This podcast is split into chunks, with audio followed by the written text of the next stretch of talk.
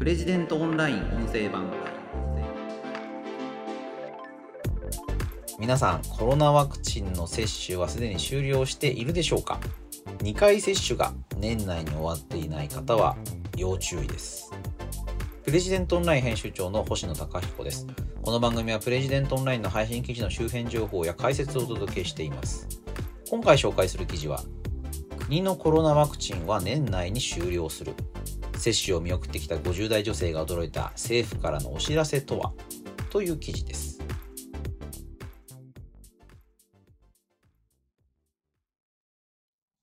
えー、こちらの記事は、ノンフィクションライターの神田の隆樹さんの寄稿になります。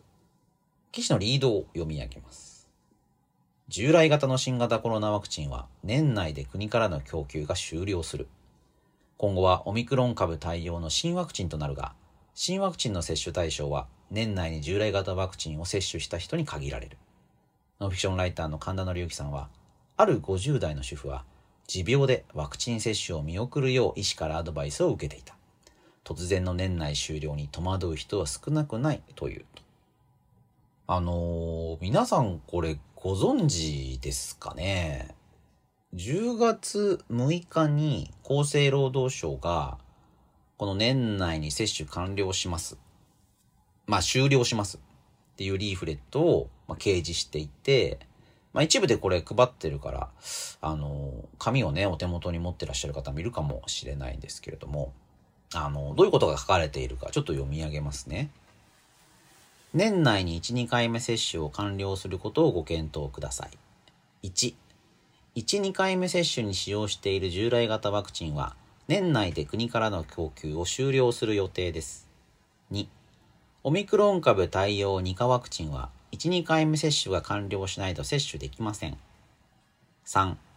年末年始の新型コロナの流行に備えましょう。計画的なワクチン接種をご検討ください。と書かれてるんですよ。まあ3はほとんど意味ないんですけど、1と2、あの、まあ大事なのはね、年内で国からの供給を終了します。そして、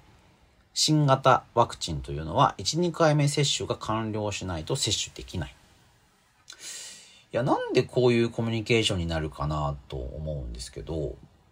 年内で終了します。でこの1、2回目を今やってない人っていうのは新型もう打てません。で、このアナウンスが10月6日なんですよね。うーんと。あの、まあ、ワクチンの種類によっても違うんですけれども、1回目と2回目の接種間隔というのは18日間から27日間なんですね。今これを収録しているのは11月30日なんですが、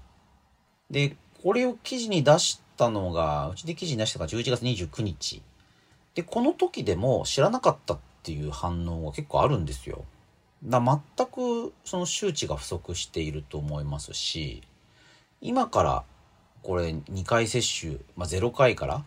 済ませようと思ってもなかなか間に合わないですよね。まあ、1回も打ってない人っていうのがね、どれぐらいいるのかなと思いますけども、うんデジタル庁のワクチン記録システム見る見ると全人口の77%が1回目接種を済ませている。2回目接種もほぼ同じ数字ですね。あの、まあ、調べ方によってもね違うのであの首相官邸の数値でいくと80.4%っていう数字になります。まあいずれにしてもまあ5人に1人は接種してないということなんですね。で、まあ、どういう考え方でワクチンを接種していないかっていうのは、それぞれいろんな事情があるのかなと思うんですけれども、まあ、ここで話を聞いた50代の女性みたいに、あの、持病があってワクチン接種を見送ってたという方が、じゃあ、その、あ、打たなくちゃっていうことを思っても、ちょっと間に合わないかもしれないですよね、こうなってくると。で、あの、どういうことなんだということで、あの筆者の神田さんが厚生労働省の、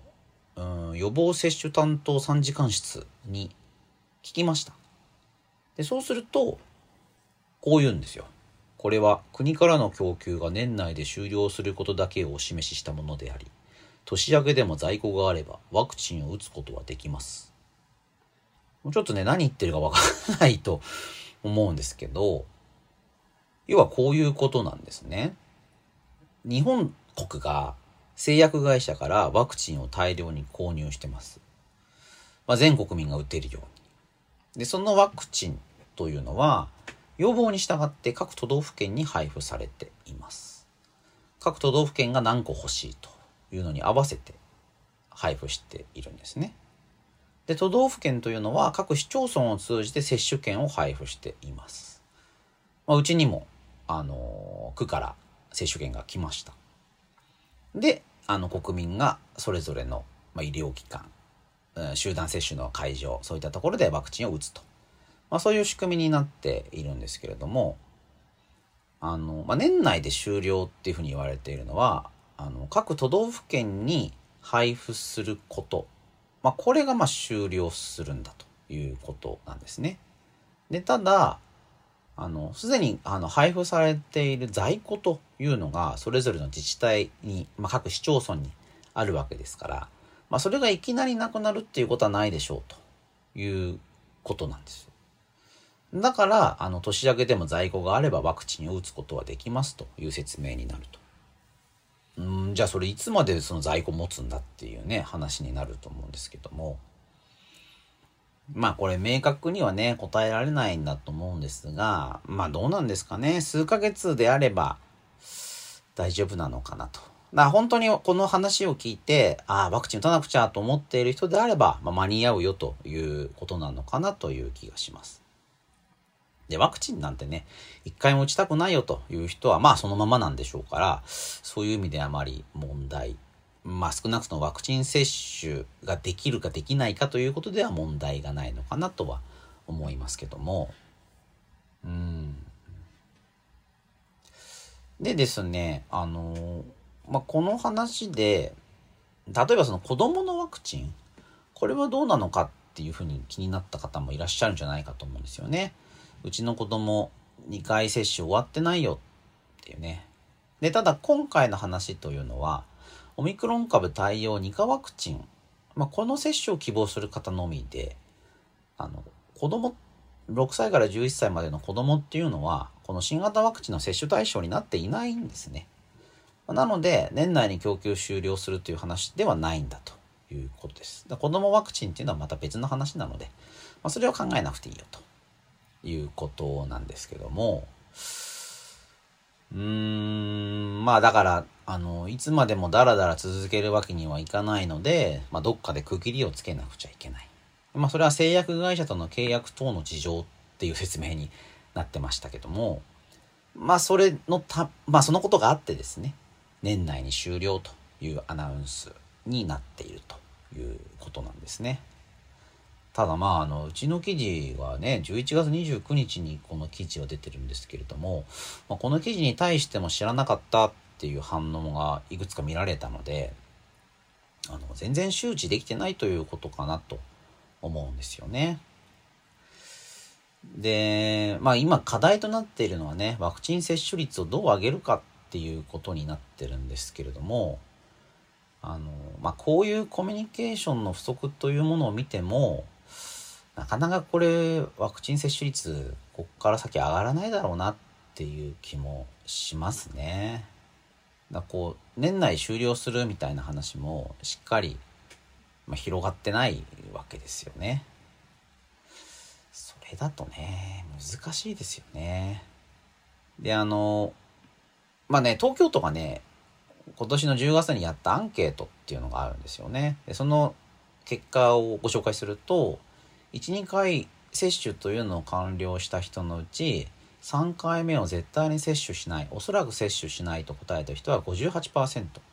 わからないという人も入れると72%いたんですよね。でその理由を尋ねると12回目接種の副反応がつらかったというのが35%で効果に疑問があるというのが31%だったと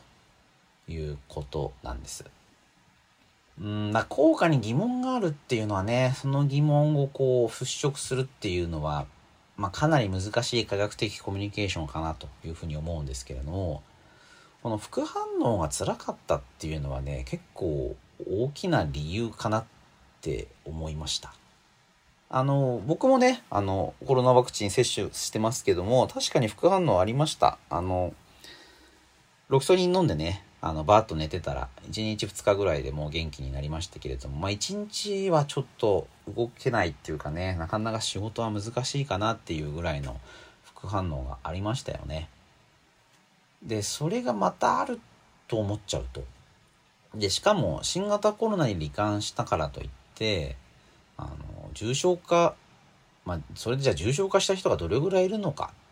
それでじゃあ、例えば死んじゃうなんてことあるのかっていうね。人も多いんだと思います。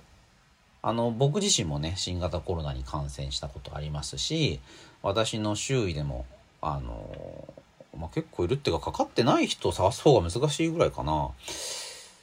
あのどの方も軽症なのでそうすると自分の経験からすればいや大したことないだろうワクチンいらないだろうっていう風になっちゃうと思うんですよね。でしかも副反応がすごく重いで、ワクチンももう5回接種っていうことになってるわけですけども、じゃあこれがいつまで続くのか、いつまでこれを続ければいいのか？で、そういった副反応に、まあ、耐えてワクチンを接種しているにもかかわらず、感染拡大というのがずっと続いてしまっていて、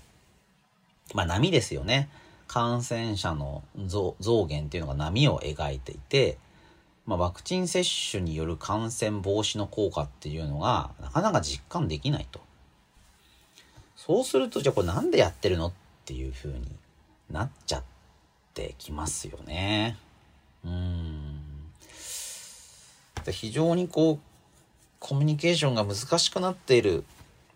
今のコロナの問題っていうのはそういう状況に差し掛かってるのかなという気がします。医療関係者の方が感染拡大防止努めていってほしいというふうに声がけするわけですけれどもじゃあその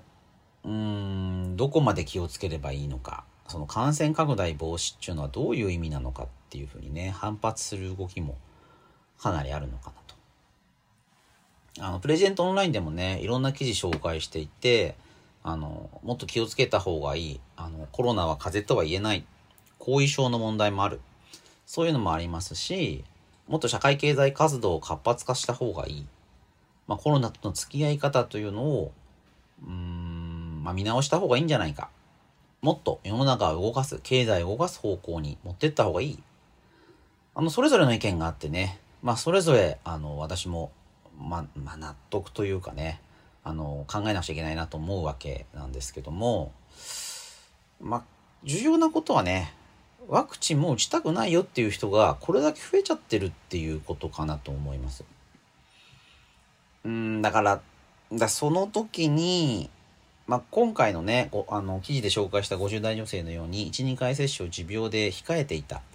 で急に打てなくなるって聞いて驚いた、まあ、こういう人もこぼれてしまっているわけですよね。打ちたくないっていう人もいるし打ちたいで、それを待ってるっていう人にもうまくコミュニケーションが届いてない。うーん、なんかこう、ワクチン政策自体が行き詰まってるなっていう感じがしますよね。うん。そもそもそのワクチンを打ってほしいって言っているのも、まあコロナの感染者が増えると、政権の支持率が下がると。だから感染拡大防止に首相が一生懸命なってるっていう風に見られちゃってますよね。あの命を守るあの特にそのハイリスクな、まあ、高齢者もしくは持病疾患のある方を守るためにワクチンを打つということよりもあのコロナ感染が拡大すると、まああのまあ、自粛活動というのがより呼びかけられることになってそれが、まあ、あの社会経済にダメージを与えるので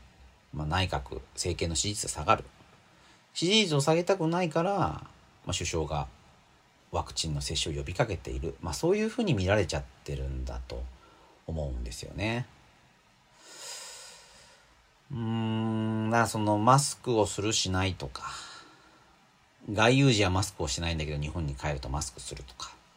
あとまあ屋外ではマスクする必要ないわけですけれども、その時の対応うん、呼びかけ、まあ、これがまあ行ったり来たりバラバラその場限りの対応。まあそういうのを繰り返しているのでうーんまあ要は政府が信頼されてないっていうことにつきますよね。何のためのワクチン政策なのか。なぜワクチン接種を呼びかけるのか。こういうところが、まあ、ある種見透かされちゃっているので数字も伸びていかない、まあ、本当にハイリスクの高齢者の方が打つわけだけれどもそれ以外の方っていうのはまあ大丈夫だろうというふうになっちゃってるわけですね。まあねあとワクチン、まあ、ワクチンの、まあ、後遺症副反応、まあ、そういう問題もありますよね。まあね、あのま、僕は打った方がいいと思います。あの、効果は科学的に実証されているので、あの、ワクチン打つと体調悪くなるとかですね、まあそういう話、まあ一部ではあると思うんですけれども、全体としてはワクチンを打つという方が効果効用が高いというふうに考えていますが、まあこれそうじゃない方もね、結構増えています。なぜそういう方が増えたのか、繰り返しになりますけども、あの政府への不信というところに尽きるのかなという気がしますね。だもうね、岸田首相にリーダーシップを発揮してもらいたいところなんですけれども、それが望めるのかどうか。うーん、だ日本がね、コロナ対応で遅れをとって、経済活動でもね、よく、あの、苦戦するなんていうことが、まあ実際起きているので、なんとかしてほしいなと思いますね。ということで今回は国のコロナワクチンは年内に終了する接種を見送ってきた50代女性が驚いた政府からのお知らせとはという記事を紹介しました。それではまた次回お会いしましょう。プレジデントオンライン編集長の星野貴彦でした。